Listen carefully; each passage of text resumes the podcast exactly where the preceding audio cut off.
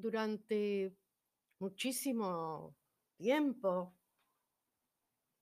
que fui docente y que participo y participé de tantos encuentros y congresos y talleres en todas partes, en distintos puntos de mi país, con gente, hermanos, hermanas que participaron, que venían de países hermanos, bolivianos, eh, peruanos, chilenos, uruguayos, bueno, todo, todo, todo.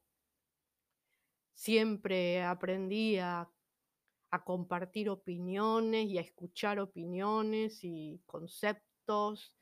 Generalmente eran de educación o de encuentros de, o de literatura o de teatro, donde también se, se discute mucho sobre esto de las relaciones sociales y de los intercambios y de la necesidad de conocer al otro y de qué quiere uno expresar y de las diferentes eh, realidades en que vive cada uno, en su pueblo, en sus lugares.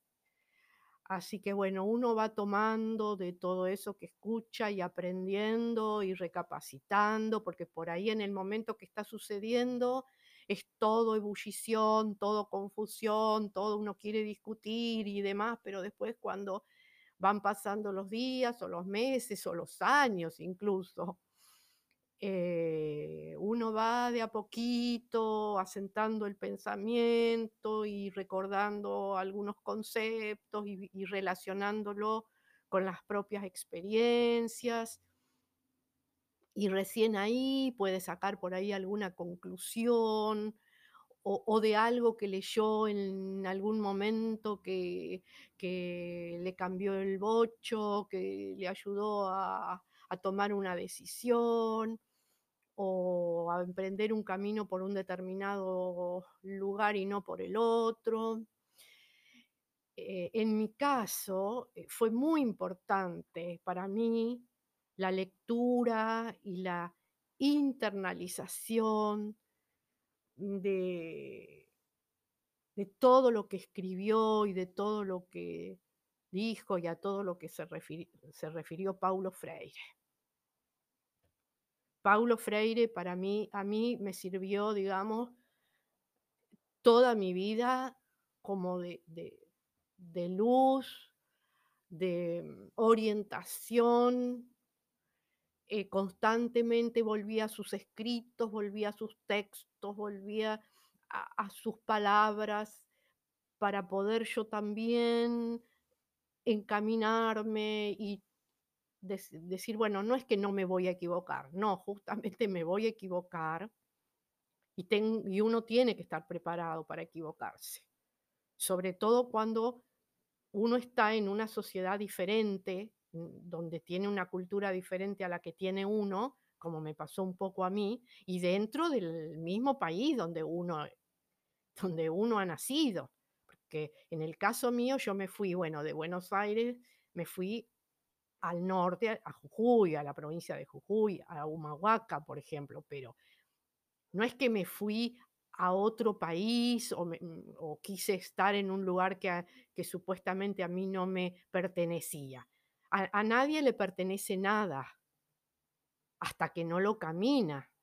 Un camino, un camino, un sendero, una casa, lo que sea, no es mío hasta que no lo transito, hasta que no lo camino, hasta que no le gasto bien en el, el piso y toco las raíces. Después sí empieza a ser mío. Sí, porque hay una permanencia que me lleva a la pertenencia. Si no, nadie podría vivir en ningún lado, sería tremendo. Sería la vida, sería, eh, eh, digamos, no tendría sentido vivir. Desde el conformismo, eh, como ha dicho el maestro Simón Rodríguez, que fue el maestro de Bolívar, tiene unos textos, unos escritos que nos dejan unas enseñanzas muy grandes. Yo, bueno, ahora no podría ponerme a leer textualmente algunas cosas de, de estos grandes maestros que, en este momento se me están ocurriendo, ¿no? Pero estaba revisando algunas, algunos textos, fotocopias incluso que tengo, no libros, pero por ahí tengo fotocopias de libros, de partes de libros, donde dice justamente que Simón Rodríguez, el gran maestro americano, gran maestro americano, eh, habla justamente sobre batallar contra aquello que se opone, digamos, batallar contra el conformismo de la vida, contra el conformismo de la vida. O sea, no conformarse, no decir, bueno, yo ya estoy así, no vengas vos a querer cambiarme. Porque el maestro también no hace falta que sea de otra cultura, puede ser un maestro del mismo lugar que le pueda decir, usted no viene a cambiarnos nada, nosotros somos así, ya somos así, no queremos cambiar nada. Sin embargo, ¿no es cierto? Siguiendo la línea de, de estos maestros, grandes maestros, maravillosos maestros, Paulo Freire, y ahora sí lo voy a leer textual porque lo tengo acá en una cita de un libro mío donde lo puse, lo puse al principio. Los pueblos se alfabetizan no para aprender a leer y escribir lo que está escrito, no para aprender lo que está escrito. Se alfabetizan para poder escribir, desarrollar y transformar su propia historia. Esta frase de Paulo Freire sintetiza, yo creo, el, el alma y el sentir de un maestro, de un maestro de escuela, como digo yo, un maestro de escuela. Porque si no hay un hecho de poder transformar la realidad, si no hay un camino hacia eso, ¿cuál sería la intención de aprender y de enseñar, de enseñar y aprender? Porque antes se pensaba antiguamente, o no sé quiénes pensarían que el maestro era nada más que para enseñar. Pero bueno, ya lo tenemos bien aprendido y bien internalizado, que el maestro nos enseña. El maestro que no aprende no puede enseñar nada.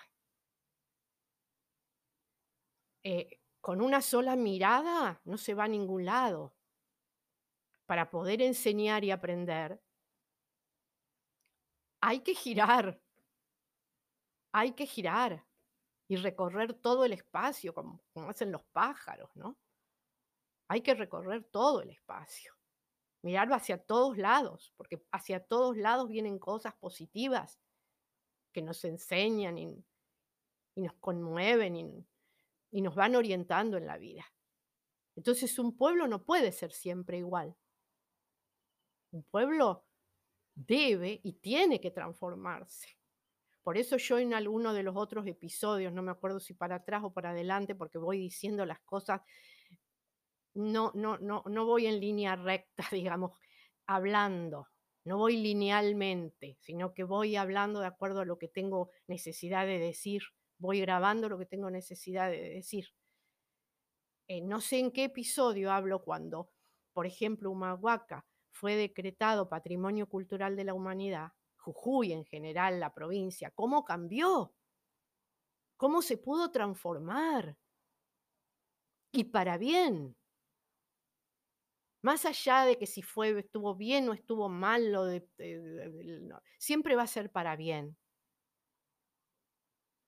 Em, porque una comunidad, una sociedad cerrada, que no deja entrar ni salir a nadie, no puede jamás evolucionar. No puede cambiar nada, es como una cosa estática muerta casi. Es lo que me pasó a mí un poco con la, cuando yo vivía en comunidad, que esa comunidad llegó a ser tan cerrada, donde no se podía, no podía entrar ni salir nadie, que fue, a- eh, llegó a un ahogo.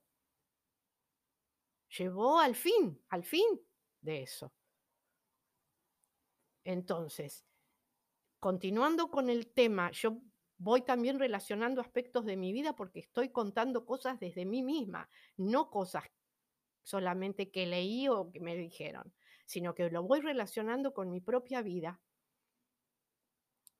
Por eso, bueno, por ahí se me van ocurriendo ejemplos de que a veces me dicen, pero vos vas a, fuiste a Humahuaca y querías cambiar esto y querías cambiar lo otro. ¿Qué hay?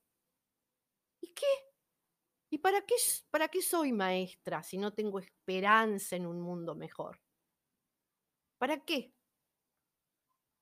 ¿Para qué voy a estar en una escuela y voy a estar con niños y niñas y con compañeros y comunidades y conmigo misma y con todo lo que me aporta estar en una escuela si, si estoy desesperanzada? La esperanza tiene que ver con la vida y la vida con la esperanza en todos los aspectos de nuestra vida. Ahora, por ejemplo, en este nuevo año que hemos iniciado, el 2021, que estamos en pleno proceso de esta pandemia, tenemos esperanza en que la ciencia vaya, vaya adelantándose para, para que la vacuna cada vez sea más efectiva, para que se puedan los científicos, la ciencia, recorrer caminos que le lleven a, a descubrir más adelantos para la, para la humanidad. Tenemos esperanza. Nadie se le ocurre decir, ah, bueno, ya sacaron la vacuna, qué bien, ahora nos curamos todos. No hagan más nada, nadie se le va a ocurrir. Siempre va a querer haber un cambio más. Siempre va a necesitar una transformación.